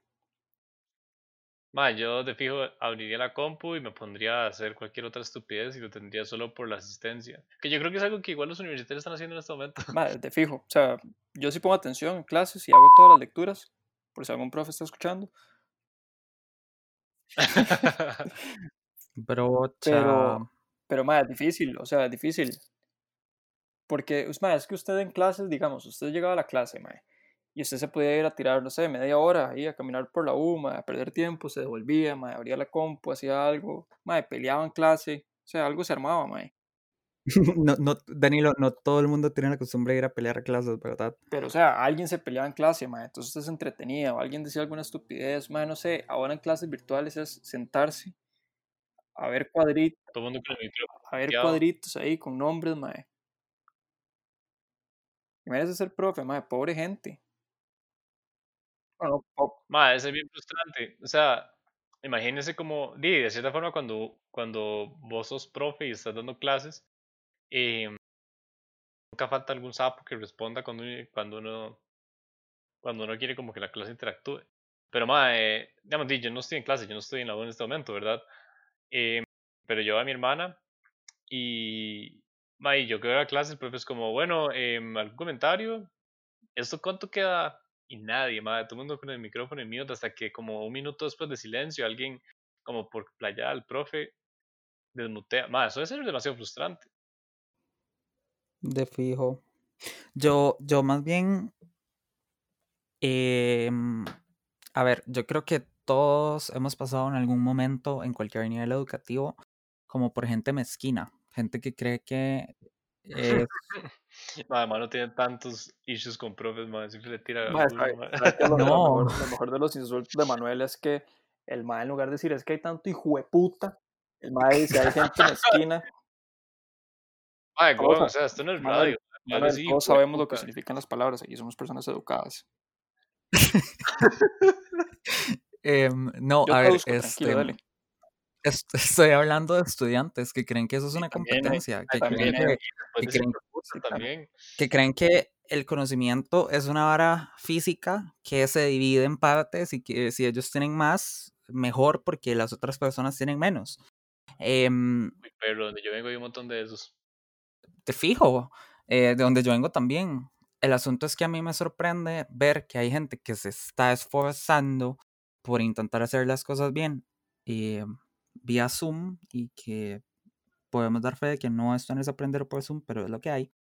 Y, mm, y, y, siguen con las mismas actitudes. Entonces, digamos, a mí me sorprendía, por ejemplo, que estuvieran explicando una evaluación y que alguien, que era grupal y que la gente era como, ¿y qué pasa si alguien responde mal? ¿Yo pierdo puntos por culpa de esa persona o qué? No me afectan la nota. Porque yo no es justo, o sea, eh, como que es como más, o ni siquiera sabe qué está pasando a la otra persona. Madre, yo tengo grupo en dos cursos. El loser, mae. sí, Danilo, pues Dios, haga Madre, no sé, yo pregunté ahí, nadie me respondió. Gente, si algún compañero de curso de Danilo eh, le falta un miembro y está escuchando este podcast, eh, sepa, que, sepa que Danilo lo puede escuchar. El mae me dio araña y todo, y me dio bañazo la primera, pero mae, el mae buena nota. o sea, de fijo van a pasar el curso. Sí. pero bueno, el, el, mi punto es ese, como, a ver, cuando uno estaba en clases presenciales o cuando uno estaba en la oficina presencialmente, como que un montón de variables que no tenían que ver con el estudio o con el trabajo se anulaban en el momento en el que uno estaba en el aula o en la oficina. Y digamos que ya uno era como relativamente más parecido a otras personas y las cosas que importaban eran otras. Ahora fijo, las brechas y las diferencias pesan mucho, mucho más y hay gente que sigue siendo igual de desconsiderada. Entonces también es como, mae, si uno sabe que su área de incidencia es súper, súper poca y aún así hay gente que coge su, su área de acción para no aportar en ni mierda y cagarse en otra gente, y también es súper frustrante. En resumen, qué montón de hijo de putas. Hay un montón de hijo de putas. básicamente lo que Manuel quiere decir es que en cada grupo que usted conozca, de cinco personas hay cuatro hijo de putas. El, que no es un hijo de puta es usted, pero otra persona lo está contando a usted como un hijo de puta. sí. porque el hijo de puta nunca es hijo de puta él. Exacto. Pero, pero, ven, entonces también, a ver, eso también es algo que le suma a quienes estamos siendo medianamente conscientes de lo que está pasando. Que uno es como, madre, porque putas no le entra en la cabeza lo que está pasando? Y, y probablemente nunca le vaya a entrar. Y y bueno, eh, pero qué difícil saber que, de que un progreso social implica arrastrar a esta gente.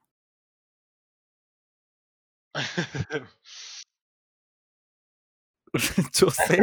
Básicamente, porque ya el nazismo se acabó.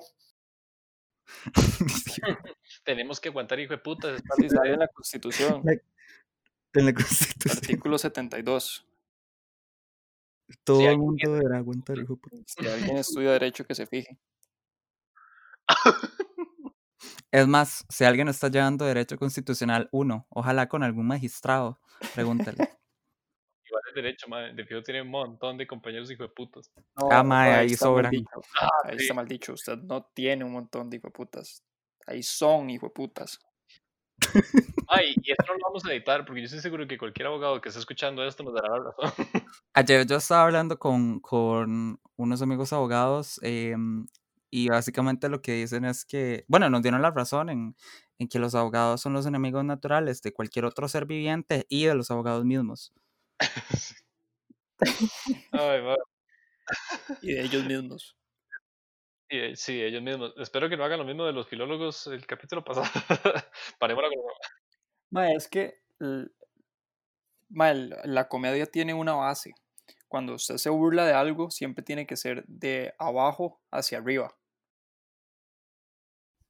O sea, de individuos hacia estructuras. No, mae. O sea, de, de los no privilegiados a los privilegiados. Entonces usted se puede burlar de un abogado, pero no se puede burlar de un filólogo. ¿Entienden? O usted se puede burlar de un doctor, bueno, de un médico, pero no se puede burlar de un sociólogo. ¿Cómo no me voy a burlar de un sociólogo? O sea, yo sí puedo porque yo tengo un título. ¿Y qué?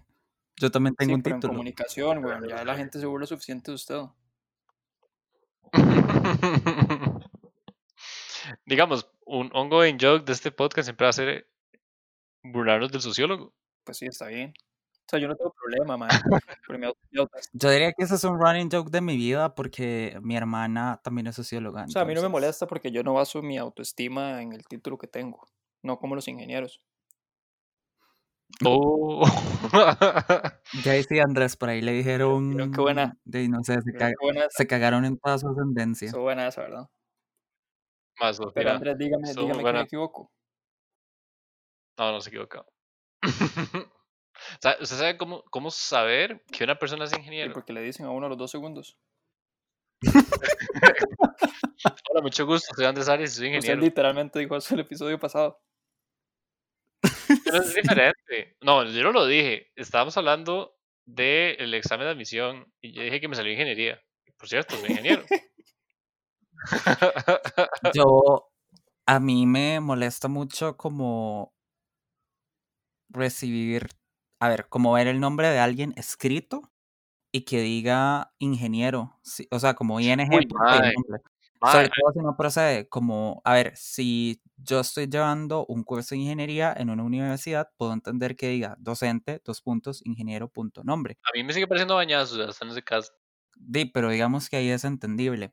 O si es una tarjeta de presentación donde eh, de la empresa valora rescatar las cualidades de su, de su talento humano, aunque no sé si ser ingeniero es una cualidad. Pero, di, no sé, como que me manden un correo para hacer una reservación en un comercio y que esté firmado por el ingeniero tal, es como, "Ey, mae, ¿Qué, qué, qué pasó aquí? Mae, yo he escuchado historias ahí en el TEC de cierto profe que te suave, ¿qué va a devolvía el trabajo. No, no, el mae te devolvía el trabajo si vos no le ponías ingeniero no sé qué en donde va el profe, mae. Ah, sobre él. Sí. Ah, Ni siquiera tenía como título, Tuanis. No, no, el mae sí tenía título. O sea, mae es un ingeniero, nada más. Em, pero sí, sí, vos tenías que poner ingeniero tal y tal en la portada de tu brete. O sea, como el título del brete, un tecnológico de Costa Rica, eh, estudiante, Suave, no sé qué suave, putas, eh, para profesor. poder repetir eso para la gente que está entrando a la U para que sepan hacer portadas. Mae, Idiota. esa portada está terrible. Pero sí, si vos le ponías profesor, de eh, fulano de tal, de mate le volvía. Es como, disculpe, tiene que poner ingeniero, fulano de tal. Y yo, Qué ah, varas, mae. para de loco. Aquí, aquí yo sí quiero ser muy periodista y decir los títulos honoríficos valen picha. Y este, de ahí, si usted es Andrés Arias, usted es Andrés Arias y punto. Sí, porque yo soy Andrés Arias y punto. Ahí, sí, pero, pero, pero también es ingeniero. Yo no le voy a decir el ingeniero. Eso no No, se hace. bañazo, No, Por eso. para mí solo debería decir ingeniero en mi currículum y ya. Ni siquiera ahí, huevón. sea, ¿Para que la gente lo contrate? No, mentiras. Es como, Dima, no soy nadie para contráteme. Eso dice mi currículum. Una, una monedita para este pobre desempleado. Ay, si están repartiendo, mi número de cuenta es. Mi simpe móvil es 8674. Ya saben, ya saben, si tienen un negocio y quieren patrocinar el podcast, adelante, porque de lo contrario tenemos que buscar trabajo de verdad. Sí, o sea, este podcast en realidad llega a bastante gente, especialmente entre los 18 y los 65 años. Y todos con No, no, es, somos, somos el sueño, somos el. Ah, no. somos el sueño de cualquier brief publicitario. Eh, le llegamos a hombres y mujeres de, de 0 a 99 años eh, de zona urbana y rural. Como el COVID igual. Exacto.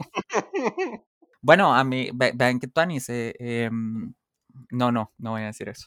Yo, yo no, no, no entendía la transición de Andrés diciendo como el COVID y Manuel diciendo, ah, vean que tuanis.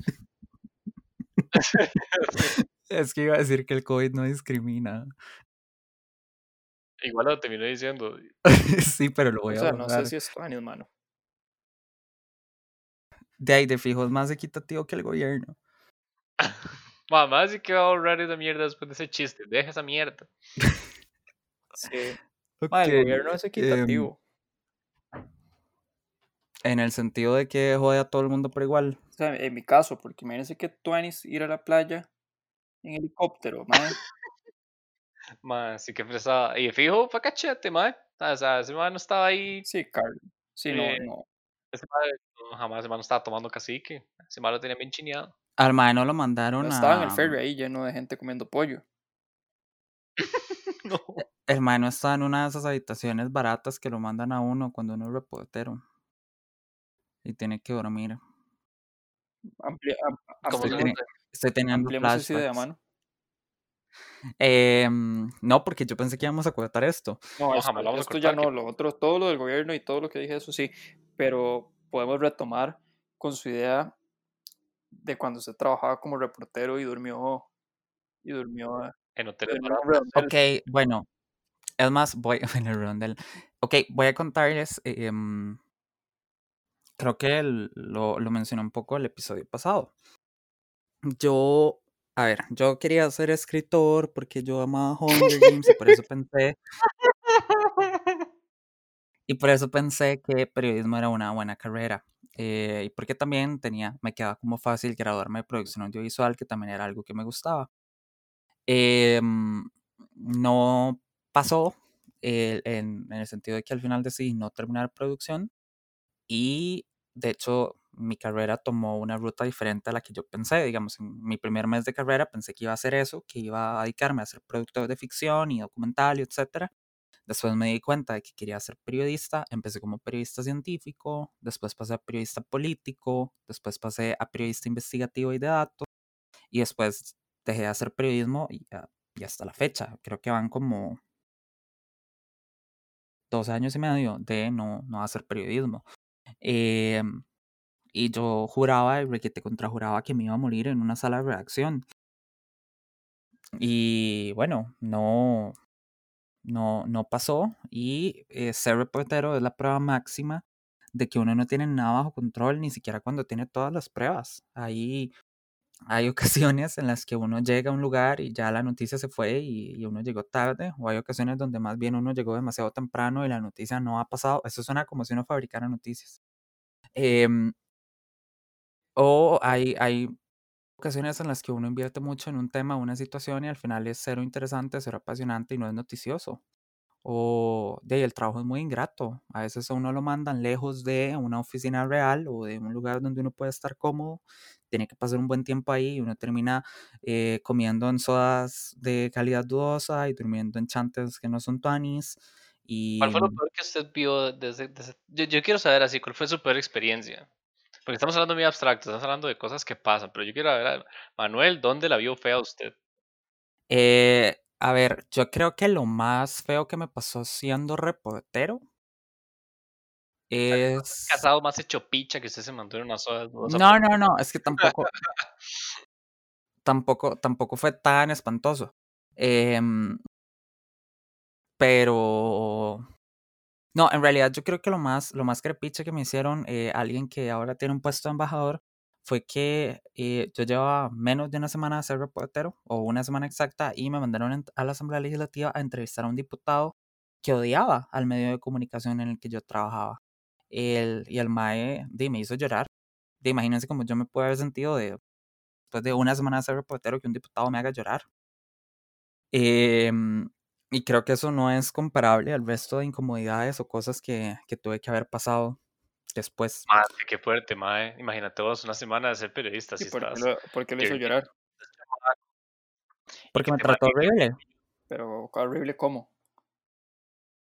Eh, bueno, era un diputado que defiende doctrinas de extrema derecha. Yo venía de un medio de comunicación de la UCR y de ahí el MAE obviamente me trató como si yo fuera la reencarnación del Che Pero Guevara. diga, diga frases que le dijo. Y es que no, mi mente lo bloqueó, ¿Quién era? pero Yo creo que no va a decir eso. no lo voy a decir. Eh, creo que es- súper obvio, es súper obvio. Em, pero sí, sí fue fatal. No. No era diputado en ese periodo. ¿Quién era? ¿Cuál periodo fue? Y em, don- el de Luis Guillermo ¿Y Solís, cuál fue la pista que dio? de que era un diputado de extrema derecha, Empieza con. tal vez. Ah, yo sé que sí. ¿Quién era? Mi madre de casualidad una vez no se puso a Ah, pegar gritos con un pla- planificador rojo. Por el famoso planificador ¿Por del qué no Che. dice que era Obviamente. Di, porque para qué lo El iba a decir, ese- tenía que mal ese se puso a fumar marihuana y ya está todo normal. O sea, ya está, el mae ya va a la UCR ahí a fumar el pretil. Ma, o sea, no sé por qué le dio miedo decir cuántos medios allá afuera no están basureándolo. No, bueno, sí, tienen razón. eh, hay que hacer un recorte ahí. Pero bueno, por ejemplo, es- estuvo eso. Em, estuvo la vez que em, súper joven descubrió un caso de corrupción institucional y el director del medio para el que yo trabajaba, em, pues le debía favores políticos a, a altas jerarquías de esa institución y prefirió censurarme a mí al punto de bullearme hasta que yo renunciara antes que publicar esa historia. Fuerte, Eh, y di, no sé, a uno le dicen en todas las clases. De hecho, él siempre que lo invitan a clases hablan de el rol del periodismo investigativo es ser la luz de la verdad que guía a las masas hacia el, el control político. Pero di, cuando ese control político implica tocarte el salario, por supuesto que no lo vas a cuestionar. Y usted como, ¿sabe qué, profe? Tome mil. Sí, no, fue, ¿Sabe fue, que el mae los agarró? fue, fue, fue fatal porque, mm, porque obviamente seguimos coincidiendo en algunos eventos académicos y el Mae hablaba de, de cosas, hasta la fecha sigue hablando de cosas que breteando con él uno sabe que no las cree de verdad y que nada más las defiende porque, porque es un interino y necesita, y necesita que lo recontraten. Mae, yo no sé, en pandemia usted cree que la gente esté juzgando sus propios valores distinto. Yo creo que la gente que sabe que podría verse afectada está siendo más cuidadosa con sus pasos. Eh, Porque Manuel, nadie, Manuel. Manuel lo que dice, lo que él está tratando de decir es que la gente anda muy pura mierda. En idioma periodista significa. Em, no, a ver, yo creo que, yo creo que la gente está siendo un poco más cuidadosa de- en algunas cosas, sobre todo si sabe que puede sacarle algún provecho en el futuro. Sí, como que, como que la pandemia ha sido un periodo de acumular capital político y social y, o sea, como ir viendo qué voy a sacar en el futuro para que la gente diga, O de perderlo, mae, vea, usted se sube en un fucking helicóptero y hasta ahí llegó.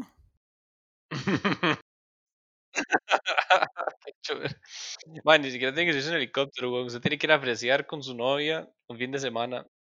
Sí, bueno, eh, que, que, que Dios lo tenga en su santa gloria, el doc- Es mi ídolo.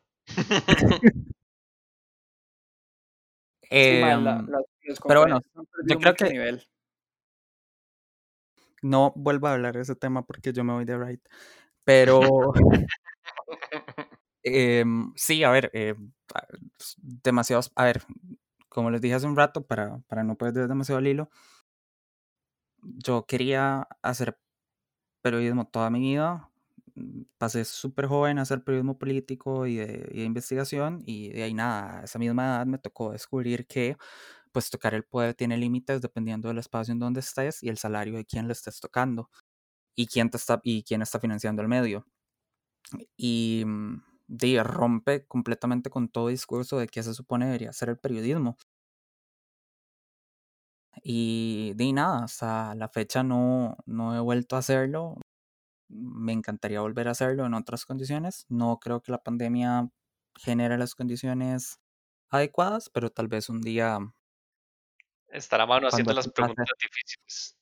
estaré yo preguntándole al doctor Salas cosas.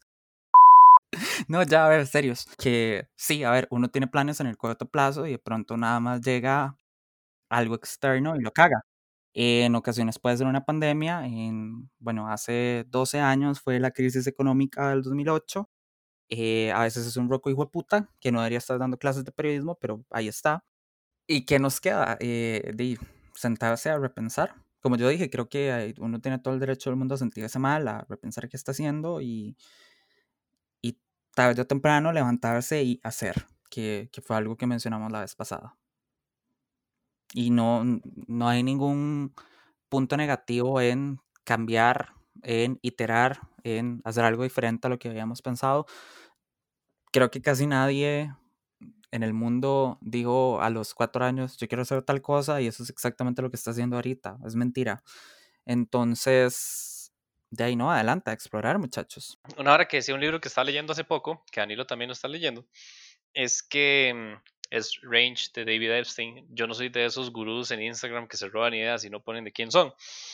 Eh, eh, el MA dice que es importante no tanto tener un plan a largo plazo súper estratégico, sino más bien eh, entender el contexto en el que estás, entender quién sos en este momento y ir tomando las oportunidades e ir navegando entre oportunidades. Entonces yo siento que eso es valioso. O sea, no piensen en, mae, si tomas este derete, pero mae, no tiene nada que ver con lo que yo quería hacer dentro de 20 años, mae, es una oportunidad, tómela. O sea, hay gente que ha llegado muy lejos solo tomando oportunidades y, mae, estamos, estamos en una época donde y lo que promete es lo primero que usted vea, pa. Sí, mae, lo, o sea, lo esencial, yo creo, mae, y lo digo desde la experiencia, porque realmente a mí nada de lo que estudié me preparó para lo que terminé haciendo. O sea, uno, uno lo que tiene que, que aprender es aprender a aprender. O sea, entender que los conocimientos que usted tiene, mae, no, o sea, no es solo conocimientos, como lo que decía Manu, que la gente cree que el conocimiento son varas que usted va acumulando y le va quitando a otras personas, sino que más bien, mae, el conocimiento es simplemente una herramienta. Si usted sabe hacer de varas de estadística, mae, la puede aplicar a un montón de cosas, mae. Si usted sabe de teorías, la teoría no es solo para sonar chiva en conversaciones, para sonar interesante en post en Facebook, mae, sirve para entender un montón de varas y construir un montón de varas. Entonces, no sé. Y sí, y, y, extendiendo un poco lo que dice Danilo, el conocimiento son herramientas y en vez de aprender a solo usar un martillo y ser el mejor martillando en el mundo, yo siento que lo más valioso sería tener manejo, o sea, conocimientos de manejo de diferentes habilidades y entre más habilidades tengamos en nuestra caja de herramientas, eh, más fácil va a ser crear cosas nuevas, em, em, crear nuevas eh, oportunidades, em, etcétera. Soy pésimo haciendo este tipo de habladas, sorry. Bueno, es que no es una hablada. Por ejemplo, nosotros, nosotros tres, mae, tenemos un background totalmente Venemos. ¿Qué? Nada. ¿Qué pasó? Nada, nada, ¿Qué nada. día tenemos? Dijiste penemos. Ah, bueno. También. Em, o sea, lo que quería decir es que nosotros tres tenemos, mae, tenemos un background totalmente distinto y aún así logramos combinar nuestras herramientas y estamos trabajando en un proyecto construyendo una vara que no sé si eventualmente les vamos a contar. Pero Que no es el podcast. sí, no, no es el podcast. Es otra vara que, que si todo sale bien, podemos dejar de hacer el podcast. Pero O podemos financiarnos el podcast. sí, conver- Sí, porque más estoy grabando con un, un headset tan piedrero. Imagínense tener esos micrófonos de esos fresas, madre. Como los que tiene Joe Rogan. mae, sí. Si alguien tiene un micrófono y nos lo, y nos lo quiere mandar, de nada más nos escribe. Se lo. Creo que era agonía lo que estaba diciendo, pero todo bien. Que tenemos diferentes backgrounds y eso nos ha permitido. Ah, bueno, pero eso no es lo importante. Lo importante son las herramientas, mae. O sea, si usted se queda en la vida creyendo que, que aprendió ciertas varas y que eventualmente se va a meter a LinkedIn y, y va a haber un- una oferta de trabajo que dice exactamente lo que usted aprendió y para qué usted sirve, y realmente no va a pasar, mae. O sea, nadie le va, nadie, nadie está ahí afuera esperándolo para decirle, mae, usted sabe hacer todo esto, ¿verdad? Mae, y muchas veces esos anuncios de LinkedIn son puro requisito, mae. De hecho, eso es un buen consejo, mae. Eh, si están buscando brete y se meten a LinkedIn, No es- busquen porque el pack los destruyó todos. No mentiras. eh, y ven que, digamos, la lista de requisitos tiene un montón de cosas que usted tiene que saber y usted dice, como puta madre, yo, no sé estas mierdas, madre, no voy a aplicar nada. Madre, mande su currículum, madre, ¿por qué le pueden decir que no lo llamen de vuelta, madre? Y más bien, muchas empresas están muy anuentes, bueno, empresas y organizaciones están muy anuentes a, a que, ok, sí, de fijo, usted no sabe hasta ahora, pero puede aprenderlo. Y, y igual, es una oportunidad que usted crea, es una oportunidad que se le presenta. Y, y mae, es, es aprender nuevas herramientas. Y va, eso lo digo desde la experiencia, porque la verdad, cuando en el trabajo en el que yo estoy, em, cuando yo entré, yo me sentía súper perdido, mae. Y, y no conocí un montón de cosas, pero eh, mi, mi, jefe me decía, Mae, nosotros estamos eh, conscientes de que usted no sabe un montón de cosas. Eh, nosotros le dimos la oportunidad para que usted aprenda y efectivamente ha aprendido un montón y yo siento que mi caja de herramientas ha crecido un montón. Entonces, mae, ese currículum sin miedo, palo, porque le puede decir es que y que no le respondan, nadie le va a decir que no. Y además de fijo ya, a ver, si te dicen que no o si ni siquiera te responden, de fijo te ha gusteado gente que, que duele más. Mae, eso ahora es como que lo gusten en Tinder, mae. Yo, yo creo que eso duele más que te gusten en LinkedIn. Eh, de no, o sea, de fijo ha habido pérdidas peores. Sí, sí, sí, y eso no es una pérdida porque usted no lo tenía. Ahí está. Sí, no, no lo tenía, de que va a perder nada. Y Dima, es como, madre, mi plan era conseguir ese empleo, madre, o sea, no planea ese tipo de cosas. Mejor dipulsela, intente crear nuevas oportunidades y tome las oportunidades que salgan. Tal vez a usted le sale un brete en tal vara que usted nunca ha intentado antes. Dice, madre, no, jamás, mi background es en otra vara, yo no puedo aceptar esto. Madre, y si no tiene nada mejor que hacer, tómelo, O sea, al rato le cuadra, al rato aprende un montón de cosas y al rato ni siquiera le gusta, pero las habilidades que usted aprendió pueden amplificar las habilidades que usted ya tenía y que sí le gustaban. Incluso, Maedi, lo que pasa en las economías desarrolladas, donde buscan. en las que buscan gente que tenga una cierta cantidad de skills y capacidades para que haga cosas concretas y no algo que es como, ok, este puesto es para alguien que tiene que escribir, tiene que ser filólogo.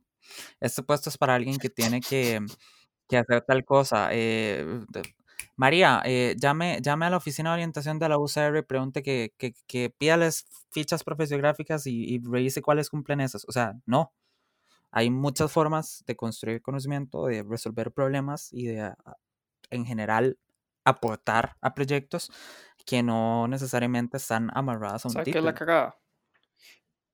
¿Cuál? Que eso pensamos nosotros porque esa es nuestra visión de mundo, pero realmente el mercado laboral no funciona así.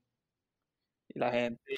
No, pero es porque tenemos un mercado laboral dominado por gente que quiere precarizar más y más y más y más y que tiene una visión económica de, de principios del siglo XX. Sí, sí, la gente son Sí, es pura fuerza de trabajo, nadie lo ve a usted como una persona. Exacto, y es, o sea, a mí me parece brutal que el proyecto de, de jornadas de 12 horas se fundamenten, es un incentivo para que usted desarrolle su maternidad o su paternidad los 10 días que tiene libres, o sea, por Dios, ¿qué clase de, de eso es no haber tocado un libro desde 1930? o solo tocar uno, la Biblia. padre rico, padre pobre. El, monje que vendió su Ferrari. Qué más, bruto. Entonces. sí. Em, pero sí, o sea, es, es, fatal y, y, creo que, bueno, ese es otro ejemplo de cosas que no están bajo nuestro control, que creo que le pasa un poco más a los millennials más viejos, que este es el momento donde ellos deberían estar tomando decisiones y no lo están porque no pudieron quitarle los puestos a todos los boomers que eh, nada más se niegan a pensionarse. Entonces, no solo no hay cambio generacional, sino que las decisiones que se están tomando no están de acuerdo a, voy a decirlo así, a la altura de los tiempos y las cosas van de culo. Después de ese comentario, me acaba de entrar un correo diciendo que si quiere ser asesor en la Asamblea Legislativa. Idiota. Em, a ver, no, se están tomando las decisiones que deberían estarse tomando en el 2020. Em, pero di, ¿cómo le vas a decir a un boomer que lleva 60 años como si la cantidad de tiempo fuera algo eh, determinante para decirte, para decirle que lo que está haciendo no está funcionando? Y de ahí mejor que se muera la empresa con todo el mundo, porque este roco hijo de puta nunca se pensionó, a decirle, don Yayo, ya. Entonces, em, de ahí, mm, a mí me parece brutal que nosotros ni siquiera podamos acceder a empleos dignos o que ni siquiera podamos ser parte de ciertas discusiones porque no tenemos experiencia profesional que nos respalde, solo porque la gente que está tomando las decisiones no ha abierto un libro en mucho, mucho tiempo. Sí, ma, yo... ¿Podrá pasar un capítulo del podcast donde Manu no le tira a los boomers? No. No, ma. Ni a los filólogos. Ni a los filólogos. Ese va a ser el punching bag de, del, del, del podcast por el resto de los tiempos. Madre, y nos tiramos una bola ahorita. Quiero, quiero contarles. quiero contarles que em, un par de filólogos me escribieron para decirme, yo quiero saber qué dijo los filólogos, porque fijo lo que dijo es cierto. Yo, yo les diría que, que sí. Si quieren saber lo que dijo Mano de los filólogos, recuerden suscribirse a nuestro Patreon. Ni yo, Patreon. creo que, yo creo que yo hablé mucho de dos experiencias bien concretas que me enojaron y que moldearon em, el tipo de cambio que quiero ver en el mundo en la actualidad, pero antes de cerrar el episodio me gustaría que ustedes también dijeran algo que se salió completamente de su control a una edad temprana y que moldearon quiénes son hoy y lo que quieren hacer en el mediano plazo. Así que adelante. Danilo. O lo dejamos así. No, hable. Mae, o sea, yo, yo en realidad siento que estoy pasando por, por ese momento. Porque yo estaba totalmente seguro de que todo estaba saliendo bien, mae, todo estaba como encarrilado.